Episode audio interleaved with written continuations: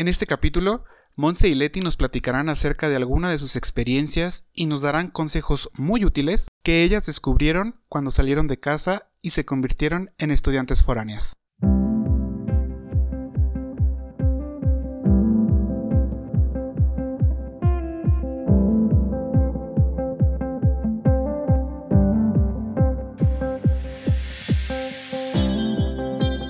406 es un podcast donde compartimos experiencias acerca de nuestra vida como estudiantes universitarios y profesionistas millennials.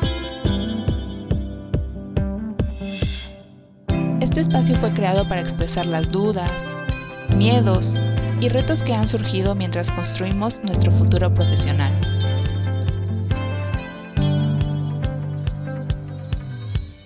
Yo soy Anaid Cándido y junto con mi mejor amigo, Lalo Luján, estaremos conversando en cada episodio con compañeros que admiramos y quienes nos han demostrado lo difícil que puede llegar a ser este camino. Queremos invitarte a escuchar lo que poca gente te cuenta, para que puedas tomar decisiones más informadas, o al menos para que sepas que no eres el único con todas estas incertidumbres.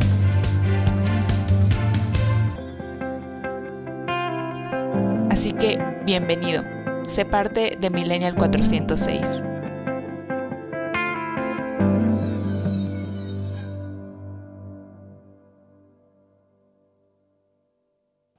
Bienvenidos a este nuevo episodio de Millennial 406 y el día de hoy tenemos a unas invitadas que la verdad me agrada muchísimo tener aquí, o bueno, en videollamada, porque pandemia. Y estoy muy contenta de que hayan aceptado participar. Hola Ani, hola Millennials. Yo solamente quiero presentarles a estas dos invitadas especiales. Eh, una de ellas es Leti Guzmán, originaria de la ciudad de León, Guanajuato. Donde la vida no vale nada. Exactamente, donde la vida no vale nada, León, Guanajuato. Y eh, de Iztapalapa para el mundo tenemos uh. a, a Monte Chacón de la Ciudad de México. Hola, mucho gusto. Gracias por escucharnos y por la invitación a ustedes dos chicos. Bueno, y yo sé que se les hace un poco raro, común, hablar de foráneos eh, a nuestra segunda invitada, siendo de la Ciudad de México, una de Feña. Pero eh, en breve sabrán el por qué invitamos a Monse y a Leti a nuestro, a nuestro episodio de hoy para hablar acerca de millennials siendo foráneos. Sí, chicas, a ver, cuéntenos cómo han sido sus experiencias como foráneas, eh, cuándo empezaron, si se movieron de ciudad, por qué, y que nos cuenten un poquito acerca de ustedes. Ok, hola, soy Leti Guzmán. Yo nací en León, Guanajuato y bueno, em, empecé todo esto de, de ser foránea desde la licenciatura. Yo, este, me fui a, Guanajuato a estudiar, eh, yo soy bióloga experimental de la Universidad de Guanajuato. Y este, después hice una maestría eh, en la UNAM, soy, bueno, es maestría en ciencias bioquímicas. Y esa la, la hice en Cuernavaca, así que, que bueno, realmente lo que me voy a estar refiriendo mayormente es a mi experiencia en Cuernavaca, porque pues bueno, en Guanajuato sí era foránea, pero, pero iba cada fin de semana a mi casa, este, era como foránea a medias. foránea de chocolatito en, Guanajuato. sí. Ok. No, aparte era una ciudad turística, o sea, hermosa, ¿no? Es como... Claro, no, o sea, totalmente una experiencia. Sí, sí, la verdad es que sí, de todo estudiante. Mm. Sí. ¿Y tú, Monse? Bueno, pues como ya lo dijeron, yo soy de aquí, de la Ciudad de México. Eh, soy de Iztapalapa. Eh, muchos de los que conocen Ciudad de México saben que aquí las distancias de un lugar a otro son de una hora a dos horas. Entonces, yo también, como dijeron, era la mejor como foránea de chocolate para, para ir a estudiar la carrera, porque eh, CEU, que es donde está la Facultad de Química, en donde estudié química farmacobióloga, me hacía aproximadamente una hora y cuarto en transporte público. Entonces, también era un poquito agotador este cuando ya llegaba el viernes o el último día de la semana o te tocaba lluvia o ya salías tarde de alguna clase. Entonces eh, era, era bastante chistoso porque también se podría decir que era como, cruzar una ciudad completa desde aquí. Sí, sí, las distancias son relativas en la Ciudad de México. Eso aprendí mm, luego. sí. la ventaja es que está el metro, entonces eso, eso une todo. entonces me mudé a San Luis Potosí a hacer la maestría en biología molecular en el IPCIT o Instituto Potosino de Investigación Científica y Tecnológica. Es un centro con ACIT, entonces también estábamos cobijados por las becas.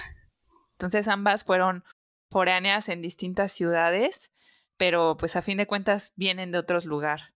¿Por qué, ¿Por qué quisieron moverse o cómo fue que decidieron salirse de ahí de donde estaban, del lugar donde crecieron, digamos?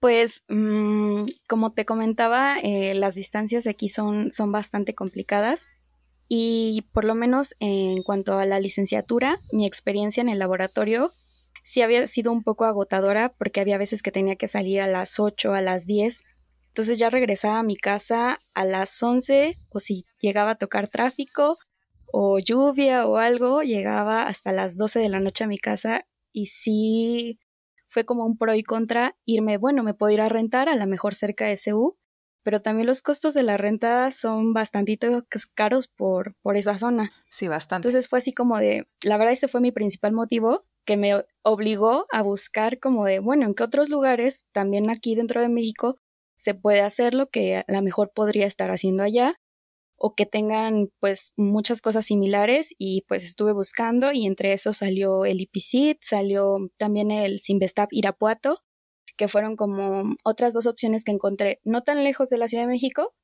pero que también este, ofrecían como un poco de lo que quería, que a lo mejor ahora era dirigirme hacia algo con plantas. Y, y esa, la verdad, fue la principal razón por la que decidí cambiarme y que obviamente es como un poquito más económica la parte de la renta. Entonces sí me puse a pensar, este sirve que son nuevas experiencias, conoces nueva gente, ya que allá la mayoría de los que estaban estudiando conmigo, todos somos foráneos, entonces casi que tengo un amigo ya en cada estado, porque pues era punto de encuentro. Sí. ¿Y tú, Leti, cómo fue que decidiste moverte a Cuerna, la ciudad de la eterna primavera? Entre comillas. Sí, eh, la verdad, eh, pues yo en lo único que me basé fue en, en lo que yo quería hacer, el, el, trabajo de investigación que yo quería realizar. Este, yo quería trabajar con, pues, con virus, pero quería, pues quería hacerlo desde el lado de la biología molecular o trabajar directamente pues con los virus y y bueno, en, la mayor parte de, la República Mexicana se hace solamente metagenómica, no se trabaja como tal con, con los virus y, pues bueno, eso desafortunadamente sí está centralizado de este lado, eh, que es Ciudad de México y pues Cuernavaca, que en realidad es, es el patio trasero Exacto. Es una delegación más de la Ciudad de México, Cuernavaca. Sí, es, una extensión. Pronto lo anexaremos. sí, por ejemplo, nosotros, en nuestro caso, Lalo, bueno, Lalo es de Durango, si no uh. sabían aquí, si no lo hemos mencionado antes en el podcast, Lalo es de Durango. y yo soy de Jalapa, de Veracruz. Entonces, igual llegamos a la Ciudad de México un poco por esto que dices, Leti, del sistema centralizado. Llegamos a estudiar la carrera a Ciudad Universitaria también. Y pues ahí hay la verdad la mayoría de la gente es de la Ciudad de México. Son, sí hay foráneos, pero es más difícil encontrarlos por porque pues haces un examen de selección y muchos de los habitantes de la Ciudad de México tienen pase directo. Entonces, este, pues ahí es como que también, como dice Monse, o sea, que te vas encontrando a otras personas y pues vas también creando una red ahí como que de apoyo chiquita, pero al menos tienes como como a alguien ahí en con quien decir, ay, es que cómo pueden pedir quesadillas sin queso, ¿no? Exactamente, la, eterna discusión. Perdón. No, no, no, lo que mencionabas de, del pase reglamentado también es como súper importante recalcar porque yo creo que ustedes este, sacaron casi que el top de puntos porque hay muchísimas carreras que son demasiado demandadas y eh, la mayoría de los que estamos ya dentro de la prepa UNAM, ya sea CCH o la ANP, que es la Escuela Nacional Preparatoria, ya nada más con tener el promedio que tu carrera pida, con eso te pueden dar la carrera que deseas. Entonces eso limita el cupo que dejan para otras personas que no están dentro de las preparatorias. Entonces sí también es, como dices, aparte de centralizado, como que nos dan las ventajas, por así decirlo, a los que ya estábamos aquí, ¿no? Lamentablemente. No nos vamos a meter en ese tema porque nos van a dejar de escuchar aquí. No nos vamos a meter en esos temas porque son políticas de la UNAM, pero bueno. Y no. Así, borrado y cancelado esa parte. Edith Annie se secó la, frente con una servilleta para refrescar. De hecho, estoy pensando si estuvo bien lo del patio trasero ya me estoy arrepintiendo así. no. Eso está bien. Eso está bien, no te preocupes. Cuernavaca lo sabe. bueno, chicas, y una vez que ustedes pues ya habían eh, valorado esta, esta idea y estaban seguras de, su decisión, en el caso de, no hablemos de, de ser foráneos de chocolatitos, sino más bien ya, foráneos en toda la extensión de la palabra. Decir, ¿sabes qué? Pues me voy a ir de aquí de, de casa con mis papás, voy a a buscar a otro estado.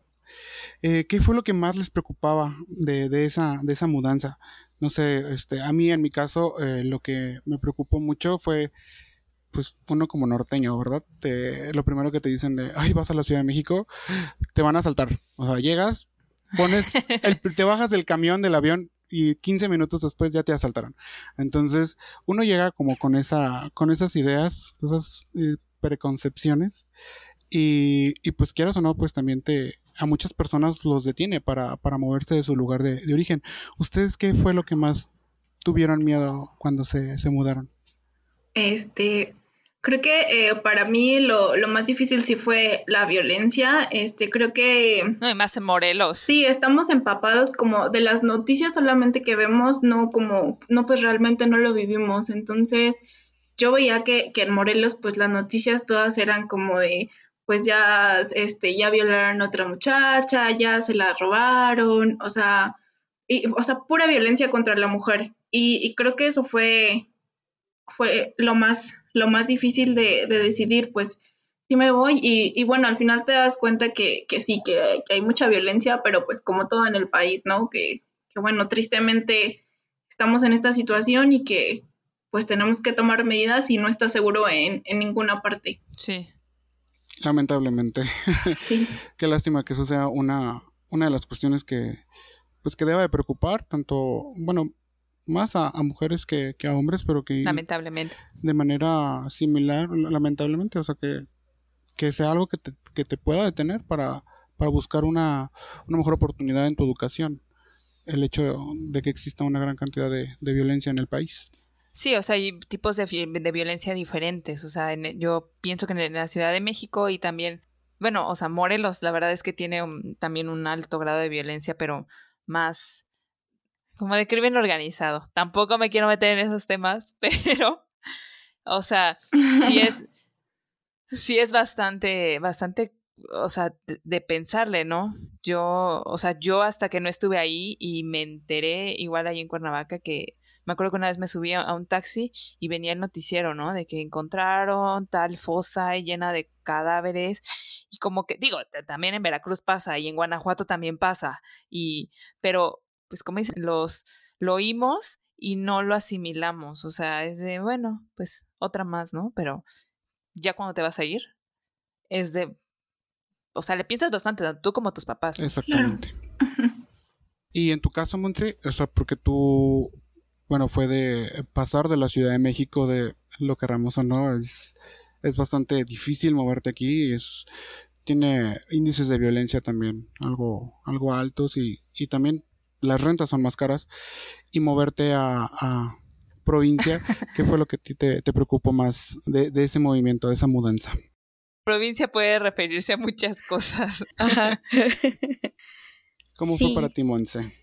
Sí, no, pues en mi caso yo creo que eh, a la inversa se podría tal vez eh, decir, porque pues la verdad la zona de la que yo vengo pues eh, no considero que sea como eh, insegura en este, en esto que tú mencionabas, a lo mejor como un poco de violencia más grande, generalizada, organizacional, sino como un poco más de asaltos, eh, robo en los micros, en, en, el pecero, cuando vas caminando. Y justo yo al contrario, ¿no? la zona en la que fui a, a llegar es muchísimo más tranquila, porque bueno, un poquito como de dato de geografía, en la ciudad de San Luis es, es medio chiquita, pero eh, justo el Ipicit queda como en una de las orillas, que queda eh, como zona rica, tal vez se podría decir, porque es donde están la mayoría de, las, de las casas eh, como diseñadas a, a, las orillas. Entonces, también justo a la zona en la que yo fui a, a rentar, era súper tranquila, pasaban patrullas a cada hora, este, inclusive era como hasta raro ver gente indigente. Yo, yo la, lo más raro que, que noté es que ni siquiera perros callejeros había. Eso me sorprendió muchísimo, porque aquí abundan y allá ni perros callejeros había. Entonces fue justo como como lo contrario, que yo a lo mejor llegué a, a, una zona más tranquila e inclusive mis papás me llevaron ellos me ayudaron a conseguir el, el, departamento donde empecé y, y, pues bastante tranquilo. Entonces también ellos como que se quedaron justo con esa tranquilidad, ¿no? De ver que la zona era segura, el lugar al que yo fui estaba seguro y que pues yo creo que este pues moverme yo libremente y hasta sola, pues yo creo que también les generó un poco más de, de confianza a ellos. Sí, creo que eso siempre es como preocupante, ¿no? Por, el caso de, de, los papás de no quererte soltar. Sí. Eh, en mi caso, eh, mi hermano mayor también quiso estudiar fuera de, Durango y mi mamá le dijo que no. No sé qué haya sido, pero a mí me dijo que sí. a mi hijo menos favorito. Mamá. De nivel de madurez. mamá, si estás escuchando eso, eso, eso se vio, ahí se vio el favoritismo, gracias. Pero sí, o sea, es preocupante porque también, pues es, es empezar a vivir pues tú, tú solito. Bueno, y también involucra eh, cambios muy, muy grandes, uno de los cuales es, pues, eh, creo yo que es más fácil, no más fácil, sino distinto para una persona que, pues, que está viviendo donde está realizando su investigación a otra persona que eh, tiene que destinar parte del dinero de la beca que, que está percibiendo para la renta. Comprar tus cosas de la colcha, es cuando te das cuenta justamente lo que están las cosas. Exacto. de lo que valen las cosas. Sí, exacto, eso iba a decir. Sí, o sea, que no tienes las mismas comodidades y que ahí te das cuenta como de cómo es hacer el súper, ¿no? Este, pero esas cosas, o los trastes, este, no sé, para cocinar, que dices, ay, o sea, sí, sí duele comprar uno, ¿no? Yo me acuerdo que en un intercambio, ah, Monse pidió vasos. Porque se iba a ir a moda. señoras. Y pidió vasos. O sea, ya nos convertimos en, eh, señoras y señores ya de casa. Pedí sartenes, vasos, lo que pudieran darme y que sirviera para la cocina. Con que fuera para la cocina, servía. Entonces, pues sí, es esto. ¿Cómo empezaron ustedes a, también a, agarrar la onda, o sea, cómo se adaptaron también, o qué era lo que más les preocupaba y pues no sé, que también pudieron pues de alguna forma resolverlo, ¿no? O sea, ¿cómo le hicieron? ¿Qué tan difícil fue? Pues eh, creo que para mí no, no fue tan, tan difícil como pues decir, eh, pues hacer un presupuesto, ¿no? Este, eh, bueno, yo eh, cuando, cuando fui foránea de chocolate, pues mi mamá me mandaba comida y era todo muy, muy fácil y, y el fin de semana que regresaba, pues lavaba en mi casa y así, ¿no? Claro. Y, y entonces, pues ya, ya ser uh, foráneo verdadero sí fue como darte cuenta que el queso está carísimo, que comer carne es como un lujo. es, lujo de, de ¿Cómo lo hace mi mamá? Ajá, o sea, y pues creo que aprendes a valorar un montón. Igual, este, pues no solo como el dinero, también tu tiempo, porque es como tengo que ir al súper y tengo que cocinar porque, porque comprar comida todos los días sale carísimo. O sea, no, hay manera en que eso sea sustentable y, y bueno, además, pues saludable tampoco es. Entonces, pues creo que sí, o sea, sí fue aprender a valorar un montón como las cosas que tenía, aprender que, que las cosas no se hacen solas y, y pues que tienes que, que hay que realmente valerte tu presupuesto, aunque te sientas todo, todo adulto y tú así, pero estoy chiquito, no, o sea, te tienes que decir, esto es para la renta, esto es para la comida, y esto es por si quiero salir, esto es para, para el transporte pues no sé si quieres hacer algún deporte, este, no sé, ya está el Netflix ahí en tu lista y, pensar si realmente... Sí. Si vas a salir el fin, porque es también como, híjole, ya me gasté lo que tenía para, para la comida y, y ya salí el fin. eso es, eso es muy, muy difícil también. Claro, y, y, sí decir como, bueno, voy a salir este fin de semana, pero pues ya sé que el próximo no, no voy a salir porque pues bueno, ya gasté un montón o, salgo los dos, pero gasto poquito, entonces pues sí toca aprender a la mala, porque seguro a todos se nos va alguna vez que te quedaste sin dinero y ese, pues bueno, voy a comer maruchanes hasta que me vuelvan a pagar porque, o atún, atún. ¿Y tú, Monse? ¿Cómo fue que también te adaptaste? ¿Qué, ¿Qué cambiaste también de tu ritmo de vida? Que dices, ah, no, pues hasta que te sientes como de más madura, ¿no? Eh, fíjate que fue bien chistoso porque al primer lugar que yo llegué tenían como el combo de renta con comida, que era desayuno y comida, y ya la cena era lo único que no incluía, oh, por cuatro mil pesos al mes. Privilegiada. Ajá, entonces cuatro mil pesos al mes y ya me olvidaba, exacto, me olvidaba de la comida y pues la cena a veces que un cereal o unas sincronizadas o, o algo y eso me ayudó bastante pero a la vez eh, como que me alejó un poco de mis amigos, porque justo esto, como todos éramos foráneos, yo era como, ah, no, pues yo tengo que llegar a comer a la casa. Pero eh, había muchos que era como, ah, pues vamos a tal lado, ah, vamos a tal lado. Entonces, eso me ayudó al principio a la parte económica porque no gastaba tanto en comida y en lo que como que yo aprendía a, hacer mis presupuestos, porque también la beca con así tardó como tres meses, ¿no? En, en que nos llegara entonces, pues ese, ese dinero era como que todavía que mis papás me estaban como prestando y que hasta eso también este, nuestro instituto nos prestaba al mes cuatro mil que ah, en cuanto se nos depositó nos hicieron el cobro de esos tres meses, entonces pagamos doce mil este de ese préstamo, entonces eso también era un aliviane porque ya no era como que todo mis papás o o que directamente de ellos, sino que también yo ya tenía como un dinero que podía tanto ocuparlo como para la renta y que a lo mejor mis papás me daban un poquito para transporte o algo que quisiera extra o como tú dices, ¿no? La despensa un poquito ahí moverle. Entonces, eso a mí la verdad me ayudó bastante, entonces es, es como un buen inicio, como irte a un lugar que a lo mejor te ofrezca comida y que pues como justo se dedican a eso no suele ser tan caro y a la vez eh, te da como el autoaprendizaje, ¿no? De que para que tú también ya vayas viendo, porque ya nada más ahí dura seis meses y después cuando me cambié, pues sí, ya tuve que empezar a hacer yo mis propias cosas, como decía Leti, cocinarme, este, también de repente que llegas así como súper cansada y también es como aprender a comer lo mismo dos, tres días y ya conforme vas aprendiendo dices, bueno, compro pollo y hoy me hago a lo mejor un taquito dorado y mañana a lo mejor en tostada y casi casi que como el meme y luego los chilaquiles, que sea como de todo lo mismo, como todo lo mismo, pero diferente para que no se sienta igual. Las mil y una presentaciones del pollo.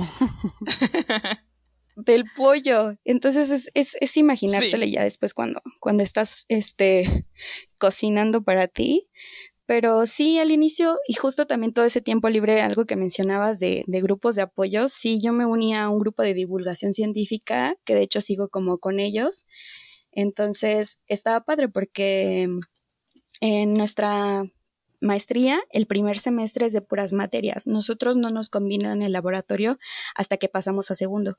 Entonces, eh, teníamos eh, las materias en la mañana y las tardes libres. Entonces, si había examen, pues estudiamos, pero si no teníamos exámenes, a veces eran tiempo libre. Entonces, justo ese tiempo libre, como que, ¿y ahora qué hago? Estoy solita. Ah. Y ahí es donde te pega la soledad. Uy, pero es que fuiste como súper afortunada. Oye, está súper súper guapo ese, ese posgrado. sí, la verdad, el, el, primer semestre es, ya sé. y, que uno luego no se entera, ¿no? Sí, no, entonces la verdad el, primer semestre pues era súper fácil. Digo, y ese apoyo que mencionas es, es, bastante, bastante bueno. Este, ese apoyo es muy, muy bueno porque pues no lo... Acá, en, el, en nuestro caso, yo también hice un posgrado, pero acá en la Ciudad de México, pues profesor o el posgrado no se interesa porque los tres primeros meses no vas a tener beca. Eres uno más. Exactamente, eres uno más.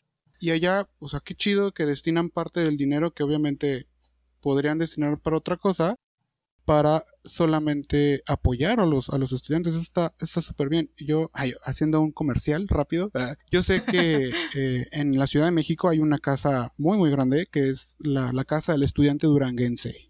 Oh. Sí, claro, tienes que ser de Durango, lo siento. Oh, información que cura.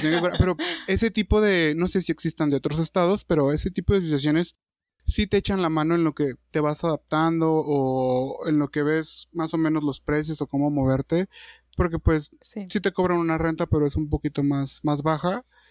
Y, y pues si quieras o no, sí te, te ayuda como a a, aterrizar o, aterrizar en, suavecito ese primer golpe.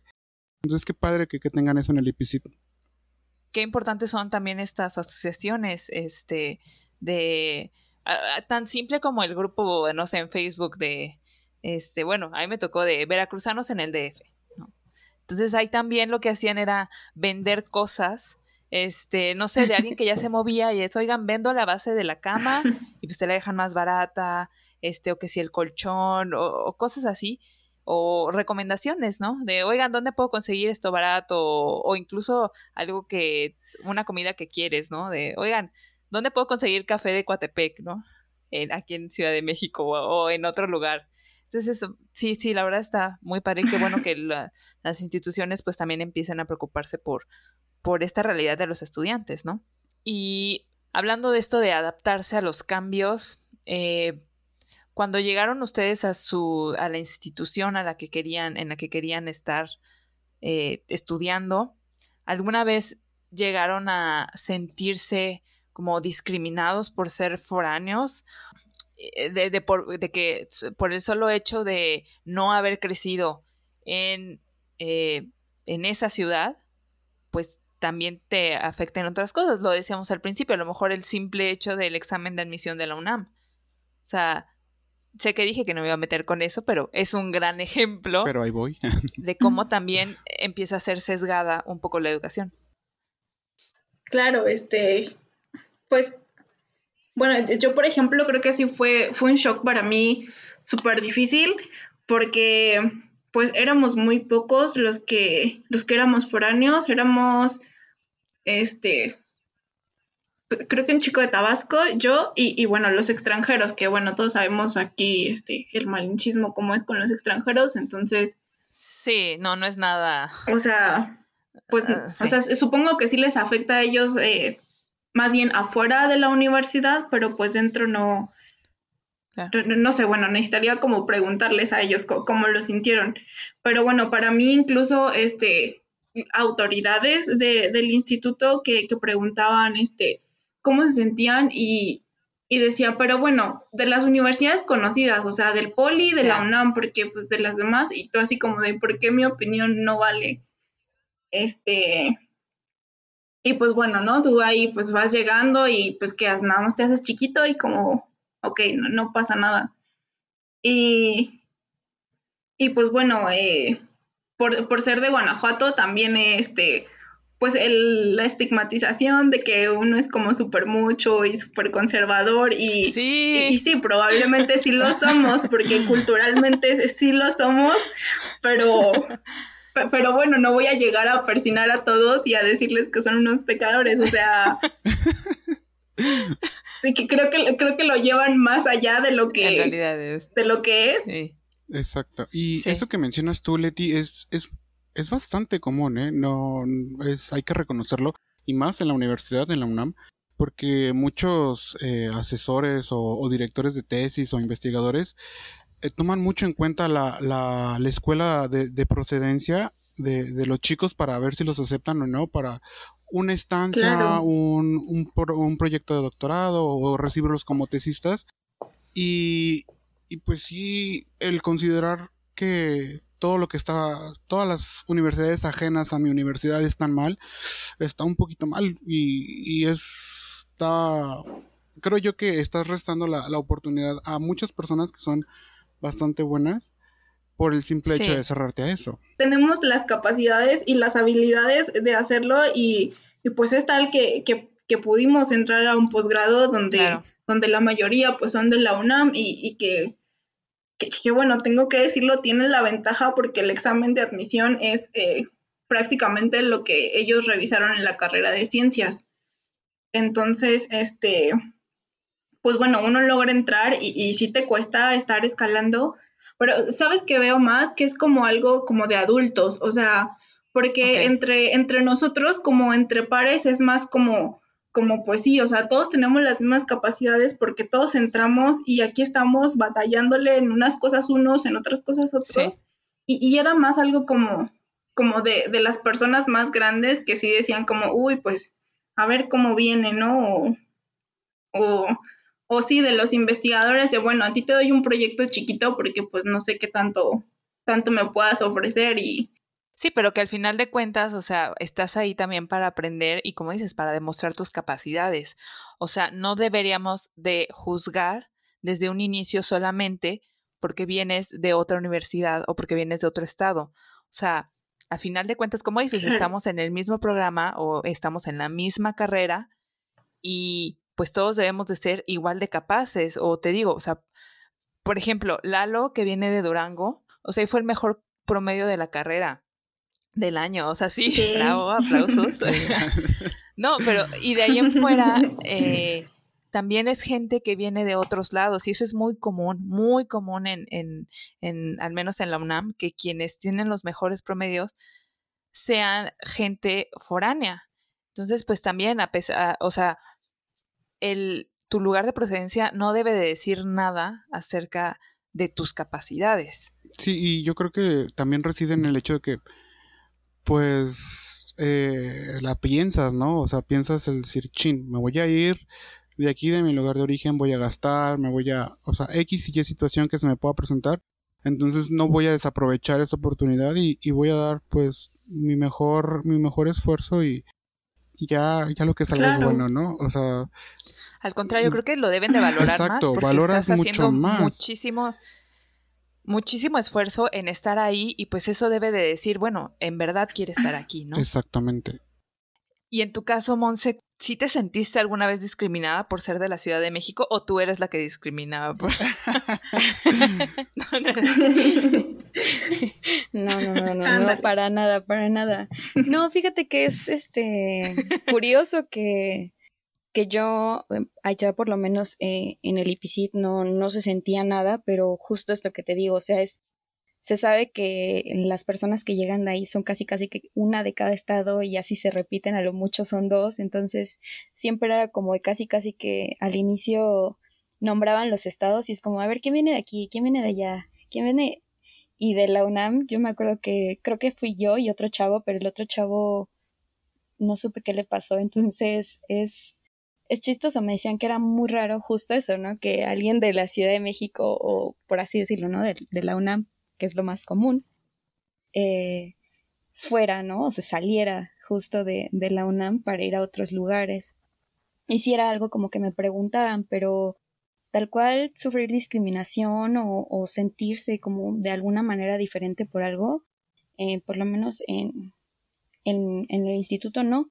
Y justo eh, cosa chistosa que no sé eh, cómo sea la de la, los demás exámenes de admisión, pero con nosotros era un propedéutico, entonces fueron tres semanas de exámenes, nos daban clases, entonces era como muy parejo porque nos estaban enseñando de lo que nos iban a preguntar. Entonces, si tú venías a lo mejor más abajo o más arriba, o sea, era parejo, o sea, te lo enseñaban y si tú ya lo sabías, pues estaba padre, porque ya era como un refuerzo. Pero si no lo sabías, es como, bueno, pero te lo enseñamos y entonces estamos viendo cómo te vas a destacar en el examen de algo que yo te estoy enseñando. Y yo la verdad creo que eso es como un poco más parejo porque yo en la carrera la hice con una amiga que es nutrióloga y que me acuerdo que le costó muchísimo al inicio eh, tal vez el no sé el proceso de replicación. Entonces es, es está padre verla cómo ella iba aprendiendo, cómo me preguntaba, cómo yo le ayudaba y, y otros compañeros que eran odontólogos y que estar a lo mejor de diferentes enfoques eh, y que a la vez a todos nos enseñaran lo mismo y a partir de ahí evaluarnos era como muchísimo más justo y yo creo que era como le daba la oportunidad a cualquiera. Y chicas, bueno, ya una vez que estaban eh, en su respectivo posgrado y que empezaron a, a trabajar, todos sabemos, ¿no? Que, que, los primeros, las primeras semanas, el primer mes es, bastante difícil.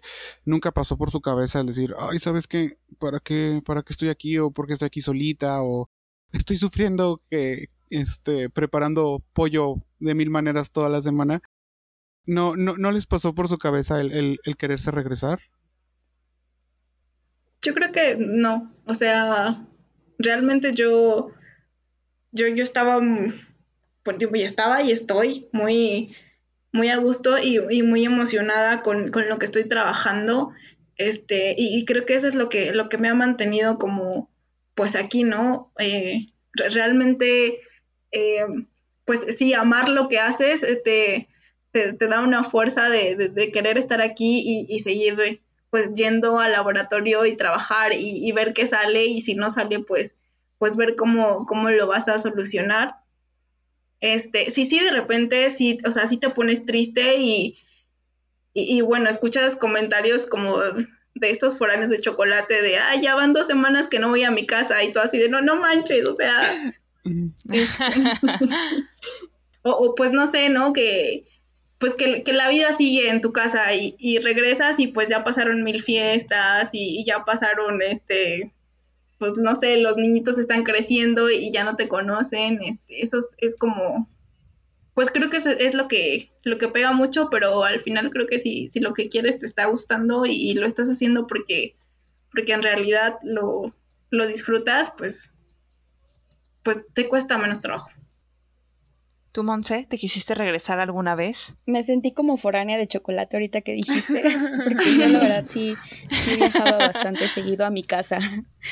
Este, casi que, pues, al menos una vez al mes llegamos a tener algún puente, entonces yo sí trataba como de aprovechar todos los fuentes para, para venir a mi casa, entonces eh, no, no la llegué a extrañar como tanto, justo por eso, porque trataba de, de venir frecuentemente, porque aparte pues mis hermanas están medio chiquitas, entonces también era como de, las llegaba a extrañar como de más todavía más que a mis papás.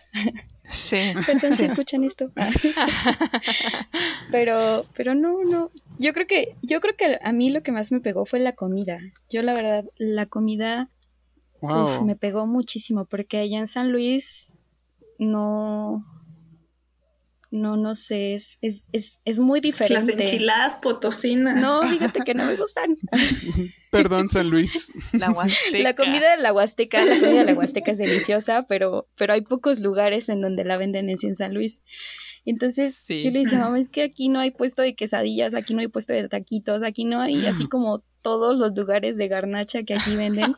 y ustedes no me dejarán mentir, ahí en Ceú, o sea, en cada lugar que te paras, hay algo de comida, si no es que toda la calle está repleta de puestos de comida. Entonces, la variedad de comida aquí es tanta. Para los que fuimos en Ceú. El paseo de la salmonela. sí, tienen algo, ¿verdad? Pero, alimentan muy No nos hemos muerto. Incluso yo, yo a veces venía a mi casa y compraba la carne aquí. Oh. Compraba, compraba toda la comida aquí, entonces era como llevarme la verdura, la carne de aquí, porque hasta la carne es súper diferente. No sé qué haya de diferencia, pero el sabor de la carne es súper diferente. Tal vez sea algo de foráneos, porque yo también. Sí, es, como costumbre. Yo también voy a Guanajuato y me traigo aquí todo. Yo cada vez que voy a Durango me traigo mi, mi kilo de queso. Ya sé, el queso. Yo no puedo superar el queso. No me meteré en esta conversación. el queso es como que. ¿Saben, ¿saben qué? Lo. Yo creo que eh, pega más y, da como el, sentimiento de me quiero regresar cuando es como la primera, la primera vez que, te separas o que estás más chiquito y te separas de tu familia. Yo personalmente cuando llegué a estudiar a la Ciudad de México era una, una cosita de 17 años. ¿17? No. 18. 17 y 18. Ay, No bueno. mientas, ya ah, eres mayor de edad. re- recién cumplidos, pero yo me sentía pequeño. Eh, yo, yo recuerdo que, las dos primeras semanas fueron muy pesadas para mí. O sea, y ni siquiera había tomado clases todavía. Fue que llegué una semana antes para encontrar, bueno, para acomodar mi departamento y una semana de integración que dan en la, en la facultad de química. Y yo no me sentía a gusto. Y era como de, ay, es que me siento solo, no sé, no sé ni moverme aquí. Eh, o sea, y no es que no supiera ni cocinarme ni planchar, no, no, no, eso era, eso sí lo sabía hacer. El hecho de estar como solo contigo mismo y empezar a conocerte a ti mismo es como muy difícil. Eh, pero sí, y como lo, lo, lo dice Leti, me, me vi muy, muy reflejado en lo que tú dijiste, Leti. Una vez que empecé a tomar clases y empecé a ver todas las oportunidades y, y cosas tan, tan bonitas que se me presentaron, dije, vale la pena, vale la pena el Claro. sacrificio que, sacrificio entre comillas, que estoy haciendo, porque, porque esto no lo voy a tener en otro lado. Y, y tan vale la pena que, pues ya, ya llevo bastante tiempo en la Ciudad de México. eh, y, y creo yo que eso es lo que debemos de, si, si vamos, si alguien está escuchando esto y quiere tomar esa decisión de, Sí. de ir este, a estudiar, es justamente que tengan muy bien planteado el hecho de que vale la pena este el, e- ese, ese sacrificio por cualquier cosa que vayan a obtener eh, fuera de su casa. Sí. Ya sea, como mínimo, maduramos. Sí. Maduramos a, a, a pasos agigantados. Yo creo que más bien cualquier cosa de la vida que hagamos, que si la hacemos porque queremos, porque tenemos pasión, porque nos gusta, se nos va a hacer muchísimo más fácil. Porque sí, o sea, la, la verdad creo que estar en ciencia es un proceso un poco difícil y complicado y como que si no tienes, de- no, no tanto como que sea la vocación, sino como esas ganas internas de, de tú quererlo hacer, de porque te gusta, de porque estás leyendo, de porque estás a lo mejor en el laboratorio de- haciendo un experimento, si te gusta, lo demás sale solito. Sí, que eso es- debería de ser lo, lo más importante, ¿no? Pero claro, o sea, como decía en este podcast, pues es para decir eso que pues nadie te dice, ¿no? Que a lo mejor, este, pues no sé, tú romantizamos mucho esta idea de sí, me voy a ir a vivir a otra ciudad y súper bien, voy a, voy a estar ya yo solo, Sí. ¿no? Este, pero la verdad es que, pues sí, terminas extrañando todo, Ujú. terminas extrañando a tus amigos, tanto que yo creo que la mayoría de nosotros, como decíamos, de cuando tenemos algún chance de ir a nuestro al lugar donde crecimos, nos vamos, ¿no? Y pues es porque a lo mejor ahí estamos pues más cómodos.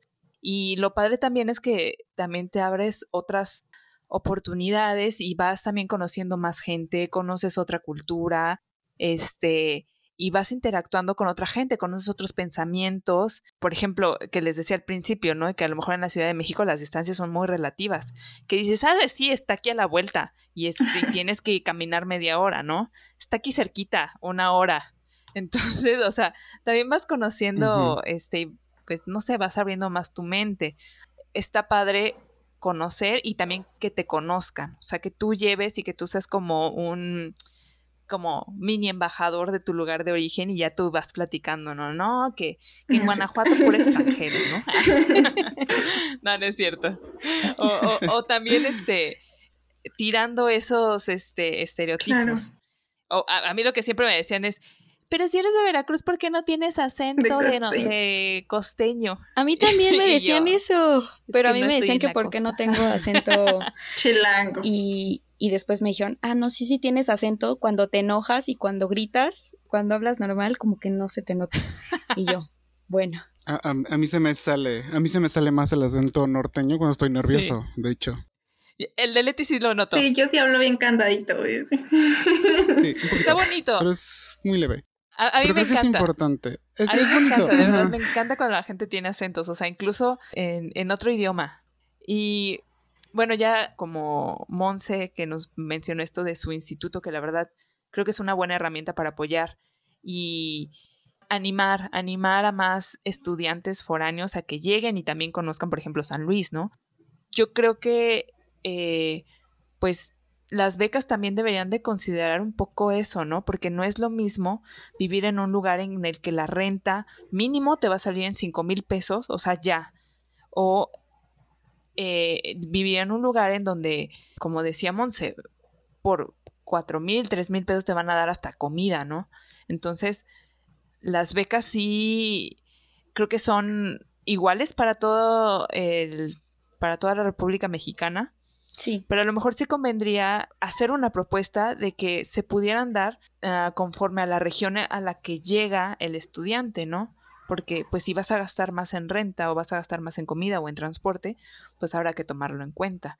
¿Ustedes cómo creen que se podría mejorar la calidad de vida de los estudiantes foráneos o qué acciones podrían tomar estas instituciones para que más estudiantes foráneos digan, ah, no, pues sí, eh, quiero ir allá porque pues me platicaron que está súper padre. Bueno, por ejemplo, en Guanajuato, este, entre los estudiantes nos organizamos y este, los que son de generaciones arriba de ti son tus padrinos. Oh. Qué cool. Y, y, entonces eso ayuda un montón porque te ayudan como a decir con quién tomes materias, este, si quieres irte en camión al centro, cuál tomes. O sea, como cosas internas, tanto cosas externas, y, eso la verdad es que, aunque era foránea de chocolate, me, ayudó un montón, o sea, porque, porque moverte en una ciudad donde no conoces es súper difícil y, y, da un montón de miedo decir, bueno, me voy a salir y voy a agarrar este camión y, y ojalá no me equivoque y no me lleve hasta sabe dónde. Sí. Y, pues ya contar con, con tu padrino, este, que, que bueno, hay un, todo un rollo de fiestas y que nos hacemos bienvenidas y despedidas y, y todo eso, que, que también. ayuda un montón. también eso es importante. Este, pero, pero creo que sí. esas cosas sí, sí ayudan un montón porque pues no, no vas como con, con el doctor de, ay doctor, pues es que quiero ir al centro, ¿cuál cambio agarro? O sea, o sea, no, ¿qué, qué esperanzas, ¿no? Ajá, o sea... Quiero ir al cine. creo que eso ayuda un buen que, que, ya estuvo ahí tiempo, que ya sabe cómo moverse, que ya sabe cómo está la cosa, cómo, cómo conseguir las mejores casas para rentar, este, dónde comer barato. Sí, eso este, también. Pues creo que, creo que se ayuda un, montón. Pues esta es una pregunta difícil porque yo creo que hay como muchos niveles en los que se podría ayudar desde la institución, ¿no? Que a lo mejor esta misma tenga como un poquito de más contactos, más nexos, eh, que te digan como, bueno, este, ya terminaste aquí, te puedes seguir acá, o, o lo que tú comentabas, porque yo también le decía eso a una compañera, como de, bueno, es que si me hubiera quedado a hacer la maestría aquí, a lo mejor hubiera ahorrado muchísimo más dinero, ¿no? Pero yo la verdad considero que el desgaste físico que me hacía eh, en moverme aquí en, en, Ciudad de México ya, ya quería un descanso. Entonces como de pro y contra y bueno, igual y sí terminé ahorrando o bueno, a lo mejor mis amigos que sí son de San Luis y que reciben la misma cantidad de beca. Entonces sí, a lo mejor como un poquito más de modificaciones desde la parte gubernamental que digan como bueno, entonces si tú eres eh, del lugar en donde va a ser la maestría, a lo mejor tal sueldo, ¿no? O tal salario que sea lo que te den de beca. Pero si te vas a mover fuera, que ah, bueno, que sea un poco más para que también tú digas como bueno, o sea, independientemente de que yo me vaya a mover o de que los gastos se me vayan a aumentar, pues que siga considerando que, que voy a tener como algo extra. Entonces, no sé, es como una pregunta medio complicada y que a lo mejor sí podría generarse, pero de diferentes niveles.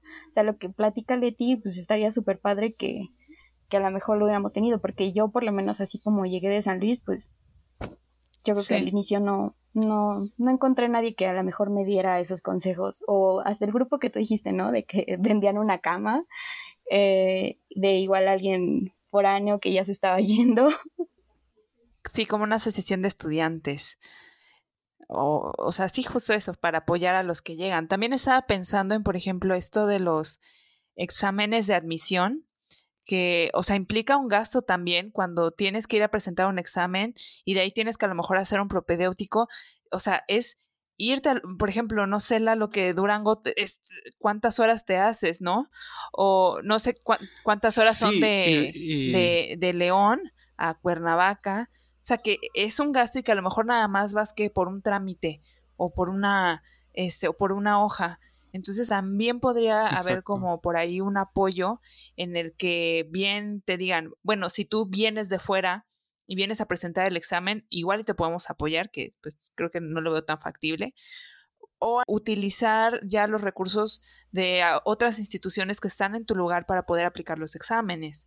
No sé, eh, una oficina de vinculación o sí, u otros institutos que te permitan tener acceso a estos, eh, a, estos recursos de una forma más fácil y que no tengas que gastar tanto. Sí, en algo tan sencillo como eso, como un examen de admisión. Porque sí, yo la verdad fue jugármela. Dije, voy a presentar nada más en la UNAM y, y ya. O sea, no voy a poder. Y una sola vez. Porque cuando presenté yo el examen, estaba en la fila para entrar al examen y había chicos que no, pues es mi quinta vez que presento. Y yo, ¡Wow! yo nada más tengo esta oportunidad y ya. O sea, y, ya, Entonces, eso sí es como. Pero yo, o sea, lo que creo que sí también serviría mucho es, no sé si se pueda, que las mismas instituciones hagan eso como tener dormitorios para estudiantes ah, eh, que sean un poquito más accesibles a, al, pues, al salario de los estudiantes foráneos o, si ya quieres tú, personas que, como el caso de, de Monse y de muchos casos que todos conocemos en, el caso de la UNAM, que se hacen como tres horas para llegar, pues estaría increíble una unos dormitorios eh, y que facilite pues la llegada de estudiantes foráneos. Yo había oído que en varios institutos sí hay, este creo que en el de genómicas hay como estos dormitorios, pero son solamente para, para como investigadores invitados, ¿no? O sea, ya dices, ay, estudiantes, no. Sí, que acaban pagándoles un hotel. Nosotros somos la mano de obra. que se podían costear un DEPA completo. Nosotros somos los que les proporcionamos eh, los resultados de los experimentos, o sea, a nosotros somos la mano de obra. que cuidar, exacto. Oiga, chicas, y bueno, qué, qué padre que pues que, disfrutaron, en tu caso, Monse, que tú sigues disfrutando eh, esta experiencia de estar eh, fuera de, casa, Leti.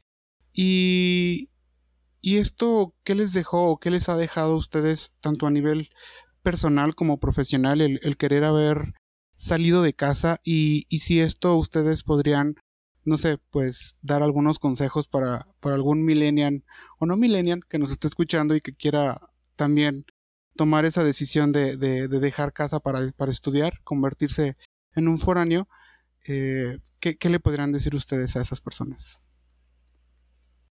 Bueno, yo la verdad es que eh, pues eh, tuve muchísimo crecimiento. Yo veo a, mis amigos que, que, se quedaron viviendo todo el tiempo en León y pues sí, yo soy este, bueno, me considero una persona más libre, pero, pero más consciente de, esta libertad que tengo. Este, soy más abierta de mente. Este, creo que conocer más personas te, te abre muchísimo la mente como, pues culturalmente ver cómo todo es distinto y que, y que bueno, pues no, no te vas a morir si, si no encuentras el queso que no te gusta aquí, o sea que, que tienes que aprender a vivir con, con lo que hay y este, pues que tienes que ser empático con, con las personas porque, bueno, estás mudándote tú a su lugar. Entonces, este, pues bueno, eso y, pues personalmente te haces más organizado. Digo, creo que a todos nos pasó que nos quedamos sin ropa limpia porque no, no lavamos o no llevamos a la lavandería. Este, pues organizas tu tiempo, organizas tu dinero, este, pues aprendes a hacer cosas que, antes no, no, hacía, no hacías y, pues bueno, conoces, tienes nuevos amigos de, todas partes y, esta como integración de, diferentes personas, de diferentes tipos de pensar, este, te abre la mente un montón.